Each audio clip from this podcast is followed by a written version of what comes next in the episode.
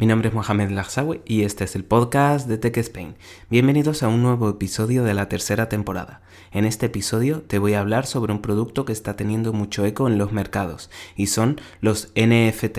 Por eso no me demoro más y doy paso a la intro.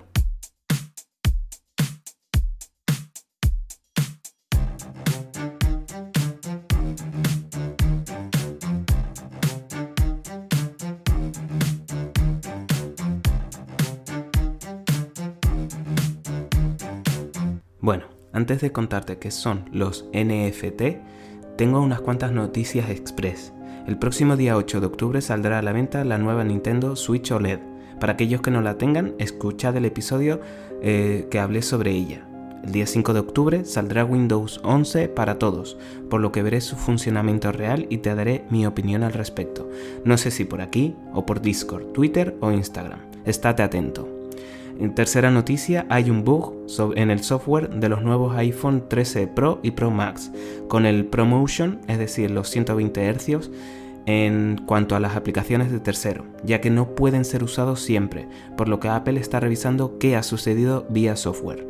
Hace tiempo que no, que no había, pero podríamos decir que este año está el Promotion Gate, puede ser. Y ahora doy paso al tema de esta semana, NFT. ¿Qué son? Las siglas NFT quieren decir Non-Fungible Token, o lo que es lo mismo, bienes no fungibles. ¿Qué significa eso? Pues que son bienes únicos, bienes que no se pueden modificar y no se pueden intercambiar por otro de igual valor, porque no existe uno igual. Un ejemplo, imagina el cuadro El grito de Edward Munch, o Munch, perdona, no sé cómo se pronuncia. Es un cuadro único, y si sale a subasta es el único modo eh, que tendrías para poder tenerlo, es decir, y poder comprarlo.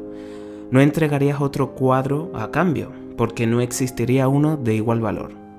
Eh, a modo de anécdota, y para que lo sepáis, ese cuadro se subastó en el año 2012 por el valor y alcanzó el valor de 119 millones de dólares. No hay cuadro que valga esa cantidad. Eh, puede que valgan más, menos, pero no exactamente esa cantidad. Podrías tener copias, pero no sería lo original, pues eso, esos son los NFT. Simple, ¿verdad? Serían como, para que lo entiendas de manera más fácil, tener un cuadro, pero digital. Pero, ¿cómo funciona? Gracias a la tecnología de blockchain y los contratos inteligentes, smart contracts, cualquier contenido digital puede tokenizarse, ¿Esto qué significa? Pues que el contenido digital puede tener una serie de metadatos que garanticen su autenticidad, información como información de su autor, valor de partida, es decir, el valor que tiene ese producto, y el valor de adquisición, si no fue eh, la primera vez que se adquirió, sino que se ha adquirido en varias ocasiones, porque ha ido pasando por vendedores y compradores, pues todos los valores a los que se ha adquirido dicho NFT y todas aquellas eh, transacciones al final se llama. Para ello, una vez tokenizado, se crea un certificado digital con la propiedad y su autenticidad para luego venderlos en el mercado de NFT. Gracias a la tecnología blockchain, blockchain eh, permite su trazabilidad y que no sean falsificados o hackeados. Tecnología nueva que hace que todavía no hayan surgido hackeos, pero hay que tener mucho cuidado y ver cómo evoluciona el mercado en cuanto a su seguridad para evitar hackeos. Trabajan sobre los estándares utilizados en Ethereum, lo que obliga a que tengan un smart contract. Si os apetece saber más en profundidad sobre los smart contracts, puedo preparar un episodio especial. Tan solo me lo tendréis que decir en los distintos medios que tengo para contactar conmigo, ya sea Twitter, Instagram, mensaje de audio en el podcast o en el Discord. En cuanto al blockchain, ya hablé sobre él en, el en un podcast, eh, en aquel podcast que te hablé sobre las criptomonedas. Si quieres, te voy a dejar el enlace en la descripción para que puedas escucharlo.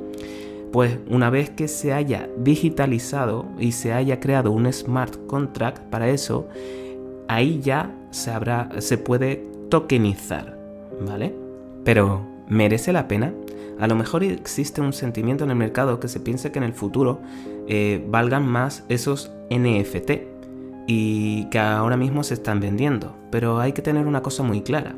Es un producto que empezó el primero, fue el primer NFT creado fue eh, del año 2017 y no es hasta ahora. Eh, son productos no fungibles, es decir, no es sustituible por otro, lo que lo hace único, sí, pero en época de crisis esos bienes dependerán de las ganas de que alguien los compre, y si no hay demanda, el valor de dicho bien puede ser de hasta cero. Es decir, habiendo tú pagado por él ahora, por ejemplo, 100.000 euros, te quedarías a cero, por lo que lo hace arriesgado, ya que no tienen un mercado tan líquido como puede ser el bursátil o incluso en el de las criptomonedas en el futuro, porque ahora, bueno, es líquido, pero no creo que, no sé, estoy dando mi opinión, a lo mejor es el más líquido en la actualidad y estoy equivocado. Son un producto cuyo crecimiento ha sido gracias a ciertos influencers, como por ejemplo el primer tweet del CEO de Twitter se ha subastado como NFT por el valor de 2,9 millones de dólares. Es un producto que ha generado controversia, ya que tiene un impacto muy grande en el medio ambiente, ya que pensad cómo se mina el Ethereum y cuánta energía necesitas, y sabrás más o menos cuánto impacto genera un NFT en el medio ambiente. No digo que sea un producto malo, tan solo que piensa bien antes de invertir. El mundo de las inversiones no está preparado para todo el mundo. Y bueno, hasta aquí el capítulo de hoy. Espero que os haya gustado y si queréis saber más sobre tecnología, sígueme en Instagram y Twitter. Tan solo tendrás que poner en el buscador TechSpain y te saldrá. Ahí te informaré de todo lo que vaya sucediendo en mi podcast. También eh, decirte que he creado un servidor de Discord para que estemos más en contacto. Por ello, te dejo el enlace en la descripción y en mi Twitter e Instagram. Te espero en el próximo episodio aquí, en el podcast de Tech Spain. Hasta otra.